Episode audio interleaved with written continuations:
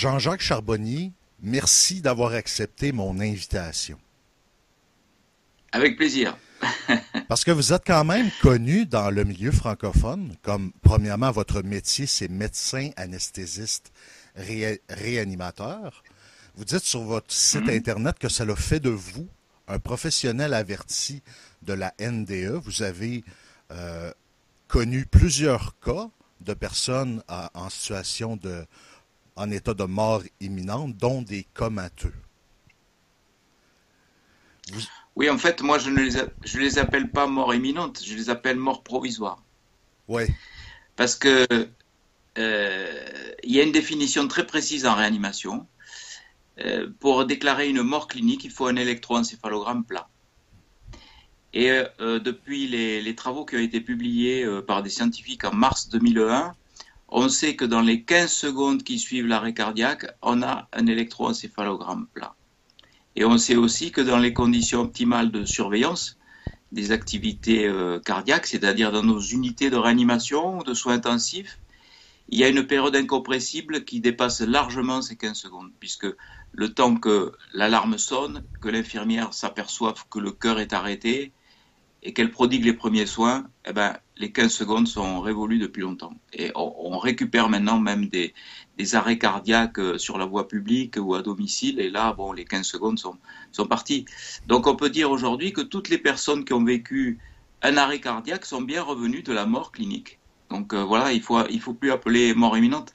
Quand il y a eu un arrêt cardiaque, c'est bien une mort clinique. Donc ces gens reviennent d'une mort clinique et dans un certain nombre de cas nous racontent ce qu'elles ont vécu. Et euh, c'est ça qui me trouble parce que quelles que soient les cultures, les religions, les philosophies, on voit bien que c'est toujours la même expérience. bien sûr, les mots, les expressions diffèrent, mais on voit bien qu'ils sont allés au même endroit, quoi, en quelque sorte. Même les enfants. Hein, euh, un enfant qui dit j'ai vu un monsieur qui s'éclairait tout seul pour décrire l'être de lumière des adultes, euh, on voit bien que c'est la même chose. Ils sont allés tous au même endroit. Et ils nous racontent comment ça s'est passé. Et c'est plutôt encourageant. Ben, tout à fait. c'est un sujet qui m'intéresse. Euh, je suis en train de lire plein de, livres sur des expériences de mort imminente qui ont été rapportées dans des livres. Je fais, je fais des recherches personnelles Docteur Jean-Jacques Charbonnier, vous avez écrit euh, une douzaine de livres, dont euh, Les sept bonnes raisons de croire à l'au-delà, Les trois clés pour vaincre les pires épreuves de la vie. Euh, également un livre, La mort expliquée aux enfants. Mais votre treizième livre, celui qui a été édité très récemment aux éditions Guy Daniel, parle de la conscience intuitive extraneuronale, qui serait un concept révolutionnaire. Oui. Et le tout dernier qui sort euh, vendredi prochain s'appelle Cette chose et publié aux éditions First. Euh, donc c'est pas tout à fait le dernier. Euh, le dernier deviendra celui-là à partir de vendredi prochain. cette chose. Une révélation époustouflante sur l'après-vie, c'est le sous-titre de ce titre, de ce livre. Euh, la conscience intuitive extraneuronale, euh, je pense que c'est un concept assez révolutionnaire qui a été euh, finalement acté dans une thèse de doctorat en médecine que j'ai dirigée. le docteur François Lallier, qui a travaillé pendant trois ans, a essayé de trouver des cas de personnes qui avaient présenté des arrêts cardiaques. Il a travaillé pendant trois ans, il, en a retrouvé 118 donc c'est beaucoup. Il a pu euh, voir que sur ces 118 qu'il a pu interroger, 18 personnes avaient vécu l'expérience de mort provisoire.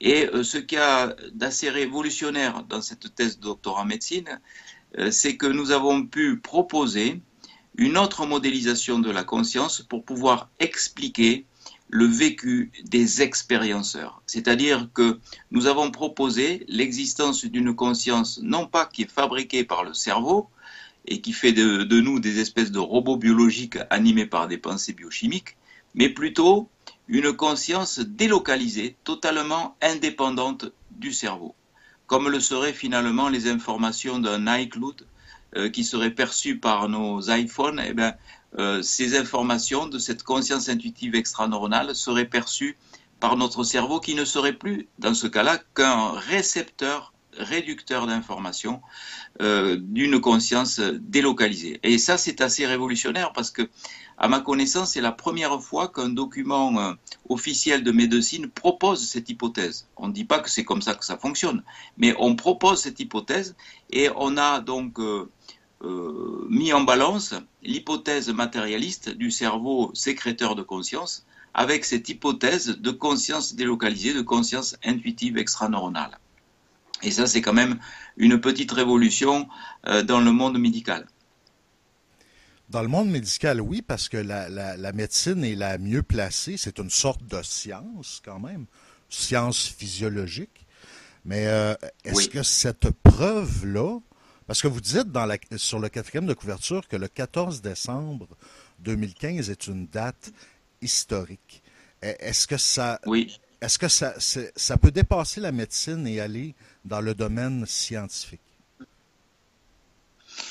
Oui, euh, c'est une petite révolution parce que ce n'est pas une preuve euh, formelle, mais c'est une avancée parce que on propose cette, euh, on fait cette proposition de fonctionnement de la conscience et c'est ça qui est révolutionnaire. à, ma connaissance, jamais cette proposition n'avait été actée dans un document officiel de médecine.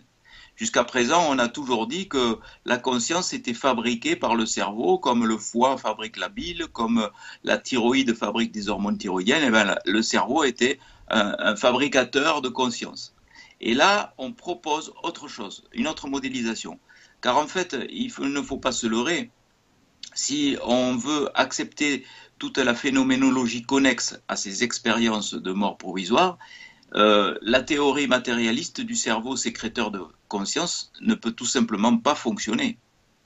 Euh, parce que là, c'est impossible. Avec un cerveau qui fonctionne plus, comment des personnes seraient capables de décrire leur réanimation, par exemple, de décrire ce qui se passe à distance de leur corps, dans une autre pièce, dans une salle d'attente, sous un porche d'hôpital? On, a des témoignages, on a des témoignages très précis qui sont probants et que l'on peut vérifier, qui sont vérifiables. Donc là, euh, Je pense que quand on est un scientifique, lorsqu'on a une phénoménologie qui échappe au dogme qu'on s'est fixé, il faut proposer un autre concept et ce concept reste valable jusqu'à ce qu'un autre phénomène vienne le contredire. Je crois que c'est comme ça euh, qu'on doit fonctionner quand on est scientifique et qu'on est honnête. Ce n'est pas parce qu'une phénoménologie euh, euh, ne rentre pas dans les cadres qu'on doit l'exclure en disant ça n'existe pas, c'est pas possible. Là, ce n'est plus tenable. La, la, position actuelle des scientifiques matérialistes n'est plus tenable, tout simplement parce qu'il y a de plus en plus de gens réanimés grâce au progrès de la réanimation, grâce aux défibrillateurs automatiques, grâce aussi à la connaissance du grand public, qui va de plus en plus être amené à faire des réanimations sur le trottoir, euh, il y a de plus en plus de, violence dans nos sociétés occidentales et il y aura de plus en plus euh, de massages cardiaques à faire, de, défibrillateurs à euh, manipuler. il ne faut pas en avoir peur. ils sont déjà en place, ces, ces, défibrillateurs. Il suffit de les prendre et il y a une voix qui vous guide pour vous dire ce qu'il faut faire. Donc là, il y aura de plus en plus de gens qui vont être réanimés. Et donc, il y aura de plus en plus de gens qui vont faire ces incursions dans l'au-delà et qui vont revenir pour nous dire comment ça se passe. Euh, certains ont écrit des livres là-dessus, des livres entiers. ce sont des sortes de routards, euh, euh, le guide du routard de l'au-delà, le guide du routard de l'après-vie. Ils nous racontent tous la même chose. Pourquoi ne pas les croire? Quand on veut visiter un pays qu'on ne connaît pas, qu'est-ce qu'on fait? On, va acheter un guide, on regarde ce que ce guide raconte, on interroge les gens qui sont déjà allés visiter ce pays et il n'y a aucune raison de ne pas les croire. Euh, bien sûr, c'est révolutionnaire, bien sûr, c'est complètement nouveau dans l'histoire de l'humanité. Jamais, jusqu'à présent, autant de gens n'ont été réanimés et jamais autant de gens sont capables de nous dire comment ça se passe lorsque le cerveau s'arrête de fonctionner. C'est quand même révolutionnaire et c'est magnifique parce que c'est très encourageant euh, pour l'après, quoi, pour l'après-vie. C'est en quelque sorte l'après-vie. La, mort clinique, c'est l'après-vie. C'est déjà l'après-vie. Alors qu'est-ce qui se passe après Après, euh, bon, je ne sais pas. Mais déjà, on a le début de l'après-vie euh, que ces gens nous racontent. Ben moi, la, question, même... la, question que j'aimerais vous poser, euh, docteur Charbonnier, c'est est-ce que ce concept-là, Là, le, en français, on dit conscience intuitive extraneuronale. Est-ce que ça, ce concept-là va être exporté, disons, dans le domaine anglophone? Ah oui, je pense. Ben, vous savez, là, je vais euh, la semaine prochaine, je vais à, Milan, à côté de Milan, faire euh, participer à un colloque médical où il y aura que des médecins. Et le titre du colloque, ça s'appelle Conscience euh, intuitive extraneuronale. Le, titre du colloque. Donc ça veut bien dire ce que ça veut bien dire. Ça veut dire que c'est un concept qui commence à, être euh, accepté euh, dans le monde médical, puisque ce sera un, colloque euh, exclusivement médical. Il y aura des médecins qui, qui, viendront parler. Enfin, c'est à, à, destination du grand public, mais ce sont que des médecins qui viennent, qui viennent parler des expériences de mort alors ils disent encore imminente, hein, moi je dis provisoire, mais euh, ils viennent parler des NDE, Death Experience, et moi je leur dirais qu'il ne faut plus parler de NDE, mais d'expérience de mort provisoire. Et le titre du colloque, c'est la conscience intuitive extraneuronale quand même. Donc euh, voilà, ça bouge bien. Et je serai chez vous d'ailleurs euh, au Canada bientôt, au mois de novembre, pour, pour une tournée. si vous voulez, je vais vous donner les, les villes. Euh, puisque je les ai sous les yeux, je serai à Sherbrooke le 10 novembre, à Sainte-Hyacinthe le 11 novembre, à Montréal le 13 novembre, à Saint-Césaire le 14 novembre, et je ferai aussi, euh, donc ça, ce sera quatre conférences, et je ferai ça en compagnie de, Geneviève Delpech, qui est la femme du chanteur euh, Michel Delpech, et qui a eu un contact avec lui par une séance d'hypnose que je lui ai euh, prodiguée, parce que je fais des, séances d'hypnose. Il y aura aussi deux ateliers d'hypnose, peut-être quatre même, parce qu'ils vont être vite complets, à Saint-Césaire. Euh, et là, euh, donc, si vous voulez vous renseigner, bon, soit vous allez sur mon Facebook, soit il y a un site qui s'appelle 3W se relier au cœur du monde. Se relier au cœur du monde, c'est l'association de chez vous, hein, .com. Voilà. Et là, il y a toutes les. Euh, on peut déjà réserver en ligne. C'est déjà la billetterie est déjà ouverte pour le mois de novembre. Il y a déjà des réserves. 30% des ateliers qui sont déjà pleins. Pourtant, on vient de le mettre en, ligne. Donc les gens sont intéressés par ça. Ils sont, ils sont vraiment intéressés. Et ce concept de, donc, de conscience intuitive extraneuronale m'a permis de, de faire des applications euh, cliniques par rapport à ça. Je me suis dit, si lorsque le cerveau s'éteint, on est capable d'avoir accès à des informations euh, beaucoup plus importantes que lorsque notre cerveau est allumé, comme si notre cerveau était finalement un filtre réducteur euh, d'informations, eh ben, il suffit de le mettre en veilleuse pour voir si on peut accéder à ces informations. Et comment le mettre en veilleuse, le cerveau? Comment faire? Euh, bon, on le fait pendant euh, le sommeil physiologique tous les jours. On le fait aussi pendant les comas, pendant l'anesthésie générale et pendant l'arrêt cardiaque, bien sûr, puisque là, le cerveau s'arrête tout à fait. Et euh, quand je suis venu il y a cinq ans chez vous à Montréal faire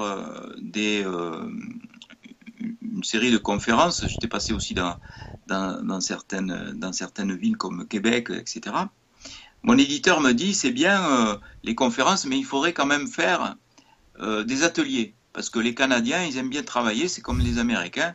Il, ne suffit pas de proposer des, concepts, il faut des applications pratiques. Et je me suis dit, mais comment faire pour arrêter la conscience analytique des gens dans les ateliers? J'allais pas quand même euh, provoquer des arrêts cardiaques ou injecter des produits anesthésiques. Donc, je me demandais comment faire. Et puis, dans l'avion de retour qui m'a mené euh, chez moi à Toulouse, puisque mon éditeur est à Paris, à côté de moi s'est assoupi un homme. Euh, et il a sur ses, euh, sur ses jambes un magazine ouvert. Et sur ce magazine ouvert, il y a le titre d'un article. Il y a écrit L'hypnose, de points, la solution à tous vos problèmes. Alors là, j'ai dit merci l'au-delà. C'est un sacré message, ça. Je sais ce qu'il me reste à faire. Donc, effectivement, euh, j'ai des amis euh, anesthésistes qui font de l'hypnose. Moi, je ne connaissais pas du tout euh, ce sujet. J'ai travaillé pendant un an à me former à l'hypnose anesthésie. j'ai lu beaucoup de livres, je crois que j'ai pratiquement tous lus sur l'hypnose, il y en a beaucoup, mais les essentiels, je les ai lus. Donc je me suis fait à cette technique. c'est très simple, c'est très facile. Couper la conscience analytique des gens pour qu'ils puissent ressentir autre chose que le bistouri du, chirurgien, c'est assez facile à faire. En gros, l'hypnose, le principe est simple. Là, vous m'écoutez, je parle, on est à 21 Hz d'activité électrique cérébrale. Euh, par l'hypnose, on va tomber à 10. Et lorsqu'on tombe à 10, on est capable de percevoir d'autres sources d'informations, en l'occurrence les informations euh, qui sont données par l'hypnotiseur, qui n'est autre qu'un facilitateur de voyage. Et euh, au lieu de leur faire faire donc le voyage qu'ils aimeraient bien faire euh, en Afrique ou euh, sous les cocotiers ou ailleurs, moi je leur suggère ce voyage des expériences de mort provisoire dans mes ateliers d'hypnose. Et je les laisse dans la lumière. Je les laisse dans la lumière pour voir, puisqu'il y a la fameuse lumière au bout du tunnel, pour voir ce qui se passe. Et là, ils y restent plusieurs minutes. Et dans, dans cet espace-là, 65% des personnes disent avoir été en contact avec leurs défunts. 65%. C'est vraiment énorme. Donc à la fin de, la séance, ils remplissent un questionnaire euh, très simple euh, avec des cases où il y a marqué oui, non. C'est anonyme, donc ils peuvent très bien marquer qu'ils n'ont rien eu du tout. Hein. C'est tout à fait libre. Il n'y a pas cette confrontation avec euh, euh, le chef de la séance qui vient dire tiens toi t'as rien eu ou pas. Non, ça ils peuvent dire tout ce qu'ils veulent, même c'est pourri, euh, c'est nul, etc. Ils peuvent dire. donc il y en a qui n'ont rien, il faut reconnaître. Il y en a qui n'ont qui, aucun contact. Il y a quand même 35% des personnes qui n'ont rien, mais il y a 65% des personnes qui pensent avoir reçu un contact avec les défunts pendant ces ateliers d'hypnose. Donc je les appelle transcommunication hypnotique, les ateliers de transcommunication hypnotique. Et en tout cas, euh, ces ateliers ont, un, pouvoir euh, thérapeutique face à la douleur du deuil. C'est très apaisant de penser avoir été en contact avec le défunt. Alors il y a, euh, j'ai vu les travaux d'Alan Botkin, je ne sais pas si vous connaissez, mais c'est un, psychologue qui lui fait ce genre de, euh, américain qui fait ce genre de travaux. Je l'ai découvert il y a peu de temps euh, parce qu'on m'a conseillé de lire son, livre qui est, aussi formidable. Parce que lui, il fait la même chose. Il, fait euh, la même chose mais par technique de MDR, le mouvement rapide des yeux. Il provoque un mouvement rapide des yeux et les gens disent être connectés à 75% à leur défunt pendant l'expérience. Et c'est très apaisant. pour le deuil, c'est très apaisant de penser que on peut avoir cette connexion. Donc ça, a une vertu thérapeutique par rapport au deuil. Et ça, c'est quand même euh, une application intéressante de la conscience intuitive extraneuronale. Une autre application que j'ai débutée, c'est de travailler avec des médiums à l'hôpital. Donc euh, des médiums qui euh, sont en connexion avec des personnes qui sont sous anesthésie générale ou dans des comas profonds. Et là, c'est assez révolutionnaire aussi, puisque les premiers tests que j'ai faits montrent que les informations sont exactes. C'est-à-dire que les gens qui sont sous anesthésie générale peuvent valider ensuite les informations données par le médium. Pour euh, donner quelque chose de précis, une femme, un exemple précis qui, est plus parlant que, les grands discours, une femme vient se faire opérer euh, d'une opération tout à fait bénigne elle est euh, donc endormie sous anesthésie générale. Je mesure en même temps l'électroencéphalogramme et la médium est dans la salle opératoire. Elle ne connaît absolument pas la personne, elle ne connaît pas son dossier ni rien. Et à un moment donné, lorsque l'électroencéphalogramme est au plus bas, l'entropie, on appelle ça en anesthésie, on a des petits moniteurs maintenant qui peuvent vérifier ça. Donc, au moment où euh, son électroencéphalogramme est le plus bas, les informations lui arrivent et elle dit euh, cette femme a très peur de se faire opérer parce qu'elle ne veut pas laisser son fils seul. Et là, le chirurgien, moi je ne connaissais pas cette information, le chirurgien euh, manque euh, lâcher son bistouri, il n'en revient pas et dit mais madame vous avez raison, nous avons trois fois différé son intervention parce qu'elle a un fils handicapé et elle ne voulait pas le laisser seul et c'est pour ça qu'on a différé trois fois son intervention. Donc l'information était exacte. À son réveil, la dame a pu nous la valider, cette information. Elle a pu nous dire qu'effectivement, elle avait un fils handicapé, qu'elle ne voulait pas se faire opérer, mais elle ne se souvenait absolument pas avoir délivré un message, quoi qu'il soit, parce qu'elle a été, dès son, dès son réveil, censurée par sa conscience analytique qui nous fait tout oublier. La conscience analytique cérébrale nous censure toutes les informations dès notre réveil, même les réveils euh, physiologiques qu'on fait tous les matins. Quand on se réveille le matin, on rêve toutes les nuits et plusieurs fois par nuit, on reçoit des informations. Certains parlent même de voyages astro, mais dès qu'on se réveille le matin, pof, plus rien, on a tout oublié. Ben là, c'est pareil, cette femme, elle a tout oublié. Son anesthésie, elle se souvenait pas du tout avec avoir donné la moindre information. Donc ça, c'est plutôt de la recherche fondamentale. Mais il pourrait y avoir des recherches appliquées, euh, c'est-à-dire utiles pour nous médecins en réanimation, parce que imaginons que des médiums puissent nous dire ce que pensent des comateux de leur situation, ce qu'ils ont envie de, dire à leur entourage, par le biais de la conscience intuitive extraneuronale, ça pourrait très bien se faire. Et ça, ça serait quand même quelque chose d'assez révolutionnaire d'introduire des médiums. On peut imaginer trois médiums au chevet d'un patient en réanimation, en coma profond, qui nous donnent des informations par rapport à ce qu'il ressent. Euh, et on croise les informations. Si les trois informations sont identiques, il y a de fortes chances de penser qu'elles sont exactes. Voilà, voilà en gros les, applications que l'on pourrait mettre en place par rapport à cette conscience intuitive extraneuronale. Docteur Jean-Jacques Charbonnier, je répète le titre de votre euh, avant-dernier livre, parce que vous avez un, autre qui va sortir, La conscience intuitive extraneuronale qui va changer la face du monde par rapport à la vie après la mort. Et vous êtes considéré, en tout cas moi je vous considère comme un, pionnier dans le domaine. Voilà. Ah voilà. Je vous considère comme un pionnier dans le domaine francophone de. Merci beaucoup. Des, expériences de mort Oui, allez-y. Je vais vous présenter le suivant. Oui, oui, allez-y. Il sort, euh, il sort vendredi. Euh, cette chose, ça s'appelle. Voilà. Ah, il est beau voilà, c'est aux éditions First. Il, est, il, est, il, a, il a été, préfacé par Didier Van Covelert. Je pense que vous le connaissez bien au Canada, puisqu'il a été pris en cours euh, en 94. Et ça m'a fait très plaisir parce que il, m'a préfacé ce livre et, il m'a dit que ce livre était très bien écrit. Alors lorsqu'un prix Goncourt dit que un livre est très bien écrit, ça fait quand même plaisir. Et en fait, je voulais pas écrire ce livre euh, euh, c'est lui qui est venu me, le demander après m'avoir entendu au, euh, au théâtre. alors il le dit d'ailleurs dans son livre.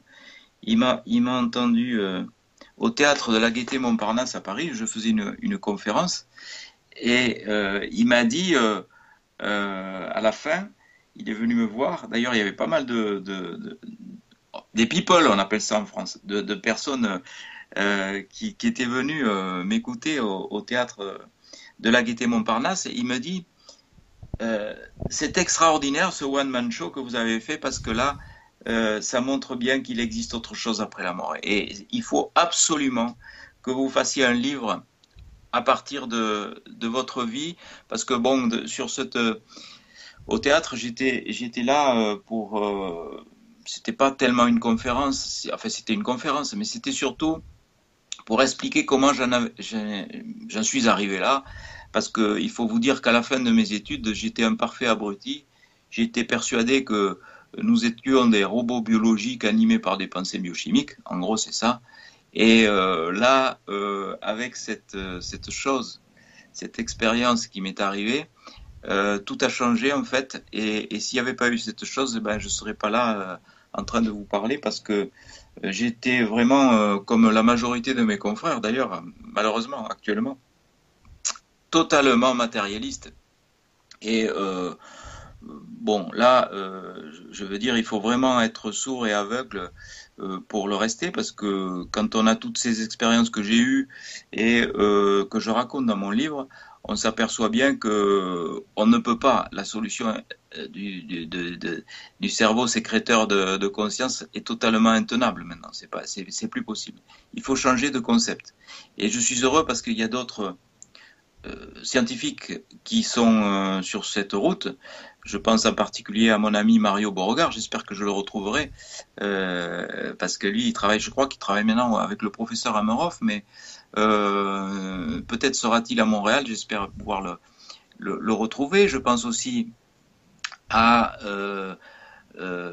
Gilles Bédard. Gilles Bédard qui est un, un Montréalais aussi, et qui a été président de Yans Québec pendant longtemps.